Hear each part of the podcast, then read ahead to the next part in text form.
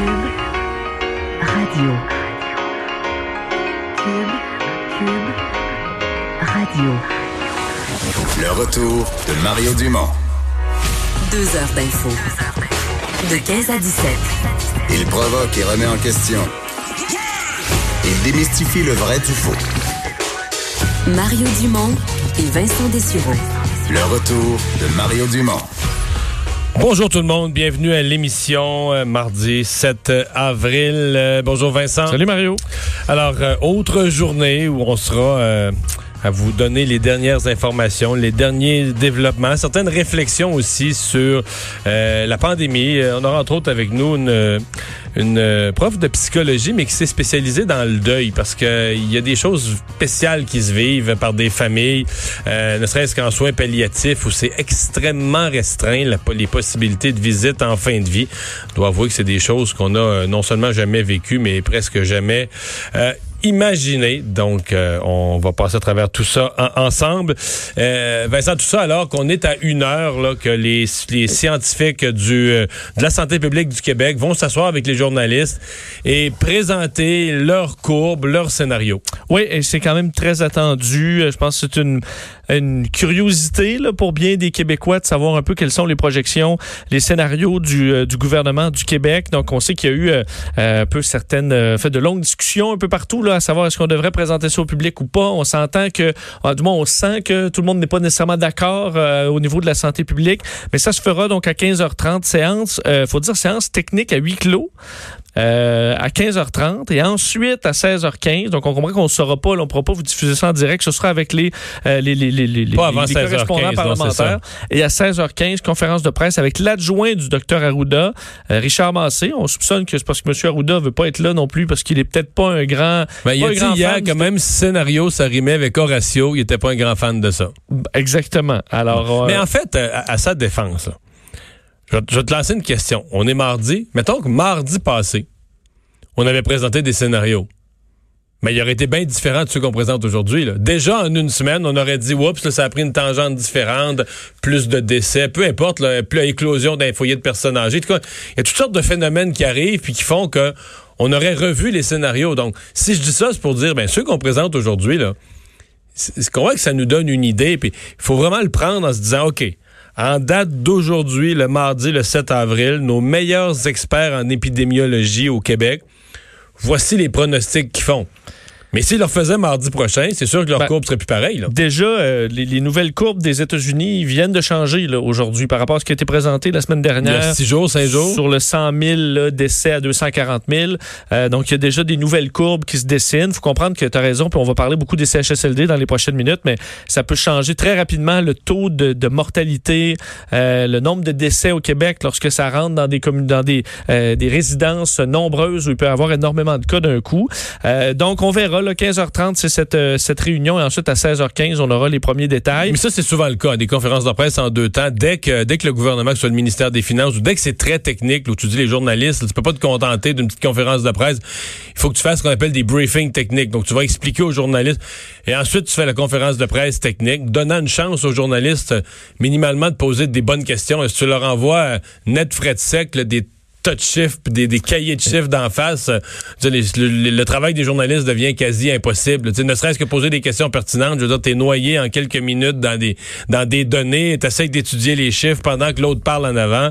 Euh, donc, les briefings techniques servent dans ce genre de cas-là. Et euh, bon, faut dire, euh, le, François Legault en a quand même un peu parlé là, à 13 heures, euh, disant qu'on verra donc d'une courbe pessimiste, basée entre autres sur ce qui s'est passé dans certains pays d'Europe comme l'Espagne, et un scénario plus optimiste. Mais euh, d'un, qu'il fallait pas s'alarmer du scénario pessimiste parce qu'on a davantage euh, de signaux qui nous amènent vers l'optimisme. On peut écouter François Legault là-dessus. Il y a un scénario plus pessimiste, un scénario plus optimiste. Moi, je voudrais pas euh, alarmer les personnes avec le scénario pessimiste. Mais il reste que jusqu'à présent, on est beaucoup plus proche des scénarios euh, où les pays ont été les meilleurs. Bon, alors euh, on verra euh, un petit peu plus tard dans la journée. Évidemment, ce sera couvert. Là, on va se joindre à nos collègues de l'CN avec toi. On pourra voir euh, le, le- le suivi de la chose tantôt. Et il n'y aura pas donc de scénario. On ne se lance pas à ce qu'on aurait appelé, euh, ça avait circulé comme hypothèse, un scénario probable. Ça, on veut pas jouer à ce jeu-là de la, Ah. de la, de la- de la- du pronostic précis, d'essayer d'envoyer le, le, le dard dans le milieu de la cible. Exact. On a même posé la question là-dessus. Euh, euh, François Legault disait il n'y aura pas effectivement de courbe probable, mais euh, Horacio Arruda disait on a on est dans le 75 c'est un chiffre qui lançait le dit à la volée, là, mais 75% plus positif là, que négatif présentement dans les courbes au Québec. Vous vous rappelez que le bilan là, ajoutait quand même plusieurs décès aujourd'hui, 29 décès supplémentaires. Donc le bilan au Québec est à 150. Hausse de cas 760, donc 9340 cas présentement. Euh, hospitalisés, 50 cas supplémentaires à 583 et aux soins intensifs, c'était stable, donc pas de cas additionnels à 164. Mais euh, deux nuances, là, quand parce qu'on dit stable les soins intensifs, mais dans les décès, il y a plusieurs personnes qui étaient, si tu décèdes, parce que c'était un cas grave, donc plusieurs étaient aux soins intensifs. Donc, c'est triste On en peut-être- des, des places se libèrent en soins intensifs avec les décès d'un, de deux sur les hospitalisations. Euh, M. Legault est obligé quand même, en, en réponse à des questions, de faire une précision importante. On ne compte pas dans les hospitalisés les gens de plus en plus nombreux qui sont en CHSLD, qui n'ont pas besoin de transfert en soins intensifs, mais quand même, on leur amène, on les laisse dans leur lit au, au CHSLD, et là, on leur amène des soins équivalents au milieu hospitalier. C'est comme si on transforme leur, leur lit de CHSLD, qui serait un lit de résident, En lit d'hôpital. en lit d'hôpital. On ne passera pas vraiment aux soins intensifs, là, Non. là. Mais pour ce qui est des hospitalisations, on- et même lui, François Legault disait ça, ça fausse un peu le chiffre. Ben oui. Ben oui, parce que, et c'est un peu notre prochaine, notre, notre prochain angle à couvrir, c'est qu'il est là le, le problème, elle est là un peu la, la faille. euh, moi, je pense, et peut-être que comme collectivement, toute la population, les médias, on s'est beaucoup intéressé ces derniers jours à- aux délinquants de ceci. Euh, Il y a trois personnes dans un parc, des petits nombres, ce qui- ce qu'il faut qu'ils arrêtent. On n'en veut plus de rassemblement, on n'en veut plus, on le comprend. Mais pendant qu'on avait l'œil là-dessus, la maladie est entrée massivement, là, mais massivement dans des CHSLD. Ouais. Elle s'est propagée à l'intérieur. D'ailleurs, 45% des décès au Québec, c'est dans les CHSLD. Euh, c'est le chiffre qui a été donné euh, tantôt. En rajoutant là, les résidences, c'est un 20% Donc, on comprend que c'est vraiment dans les, les endroits... là. Les deux tiers des morts, c'est des personnes âgées hébergées. Exactement. Parce qu'au en domicile, c'est 26,7% Sinon, là, c'est on, en fait 65% c'est résidences et CHSLD. Ce que j'appelle au sens ensemble. général des personnes âgées hébergées. Dans le CHSLD, des cas très lourds. En résidence intermédiaire ou privée, des personnes semi-autonomes ou autonomes. là. Ce qui amène à une, annonce du gouvernement euh, provincial tantôt, comme quoi, euh, en raison là, de, du, du fait qu'on a euh, présentement le système hospitalier est utilisé moins qu'on prévoyait. On sait, là, on dit qu'il y a 6 000 lits, on en a 580 d'occupés. Alors, il y a de la place. Alors, on va transférer maintenant du personnel des hôpitaux vers les CHSLD et certaines résidences. Alors, dans le but d'utiliser ces ressources-là qui ne sont pas utilisées là où il y en a besoin, donc dans les résidences euh, pour personnes âgées. Parce que là, les cas s'accumulent quand même et on voit, euh, on a parlé là, du dossier de CHSLD de Sainte-Dorothée. Là, c'est 105 aînés qui sont euh, contaminés. Parce que c'est le premier endroit au Québec où on a osé faire l'exercice de tester tous les résidents. 100 des résidents, on a fait un test universel. Puis on a eu toute une surprise, là. Euh, 105, là, écoute, tu t'imagines que le C'est presque la virus, moitié. là, est, est à peu près partout. Là. Euh, donc, euh, sur des surfaces, quelque part, combien, de membres du, combien de membres du personnel sont infectés pour avoir 105 résidents qu'ils sont? On Et imagine, là? On comprend que pour le personnel, c'est d'ailleurs le cas particulièrement à Laval où on demandait que non seulement les gens de ce CHSLD-là soient testés, mais tous les membres du personnel des CHSLD de Laval soient testés. Parce qu'il y a une grande peur. Là. Veux pas, tu rentres au travail, tu t'occupes des gens, tu veux pas leur, le- tu veux pas les tuer. Il y a une grande inquiétude dans les membres du personnel de dire ben moi je vais être testé, je vais être testé même de temps en temps pour être sûr que je veux pas con- contaminer mon milieu de travail.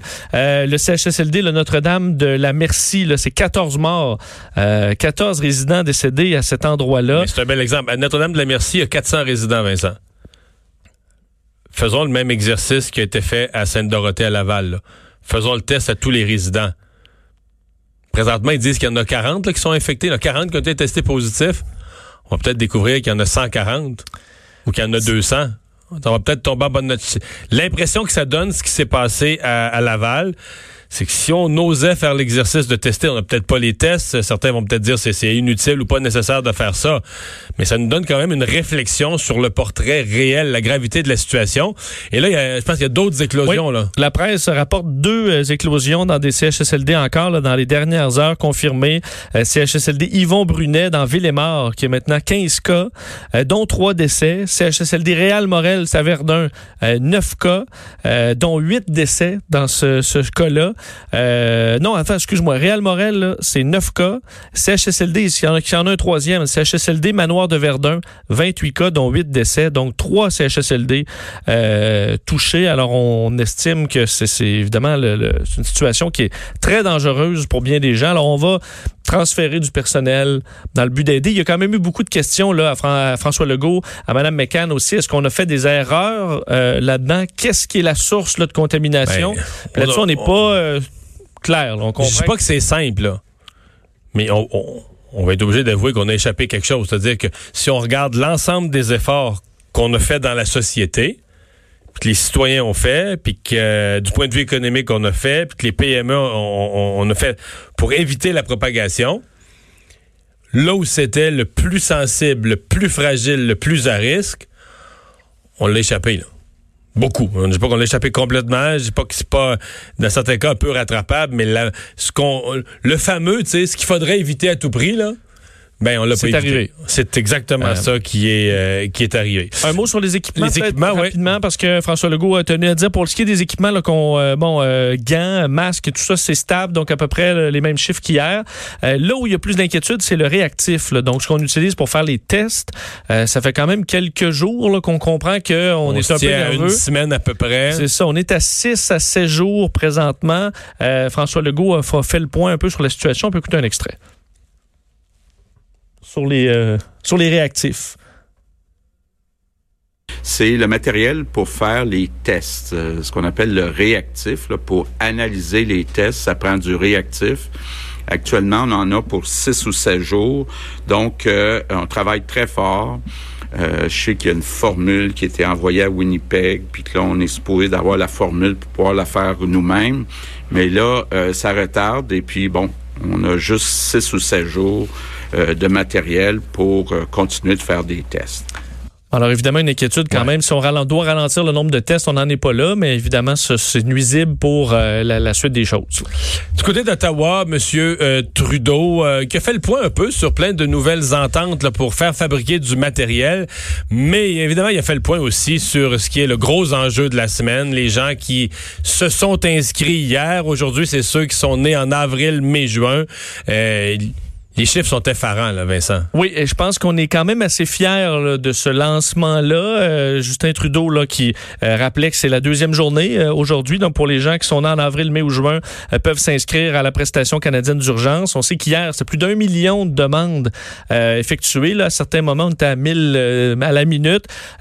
donc, on est là à écoute, à 3,7 millions, là, si on inclut les gens qui ont fait des demandes d'assurance emploi depuis le 15 mars, euh, c'est énormément il reste trois journées de demandes à rentrer. Absolument. Si on en rajoute comme ça un million à chaque jour là, pour les, les, les, trois prochains jours, ce sera quand même euh, assez important. Les estimés préliminaires, il faudra le ramener à l'échelle canadienne, les estimés préliminaires au Québec, là, préliminaires, c'est qu'il s'est perdu presque un emploi sur six. Là. Entre, entre un emploi sur six et un emploi sur sept en un mois qui, qui, qui bon, hein, peut-être qu'il y en a qui vont réapparaître, des emplois qui, quand l'économie va repartir. Mais je veux dire, le nombre de personnes à pied, c'est invraisemblable. Et euh, ben, il a fait le point sur les commandes, là, je vous le disais, sur euh, ce qui a été fait euh, à l'extérieur, en fait, les équipements, euh, comme quoi il y a des commandes qui arrivent à l'international. On a 500 000 masques qui arrivent, là, des masques 3M, les fameux, qui vont arriver des États-Unis. et également l'appel aux entreprises. 5 000 entreprises ont offert de l'aide donc pour fabriquer des produits nécessaires. Jusqu'à 30 000 respirateurs seront faits au Canada. D'ailleurs, on a posé la question, est-ce que 30 000, là, est-ce que c'est le chiffre qu'on sent qu'on aura besoin. Justin Trudeau a expliqué que ben, pas nécessairement. Si on en a trop, on va les distribuer à l'international. Il y a des pays qui en auront bien besoin. Alors, euh, c'est la situation. Alors qu'il a salué quand même son homologue britannique Boris Johnson, qui est toujours aux soins intensifs. Alors, le tenu, le tenu à le saluer au nom de tous les Canadiens. M. Johnson, qu'on dit dans un état stable. Oui, stable, pas besoin d'aide respiratoire, mais on lui a donné de l'oxygène, là, donc un masque avec de l'oxygène. Il pour serait l'aider. conscient. Il serait conscient, mais euh, bon, on se souvient. Mais, on- mais les, les Britanniques sont vraiment euh, suspicieux des nouvelles. Parce que comme si depuis le début, euh, il y avait la COVID, mais c'était pas grave. Finalement, il est hospitalisé. Ah, C'était hospitalisé, mais c'était à titre préventif. Puis finalement, il finit aux soins intensifs. Fait on que là, commence à être plus sceptique là, donc, de- de- de la- qu'on a leur bien. juste, là, c'est ça. Effectivement.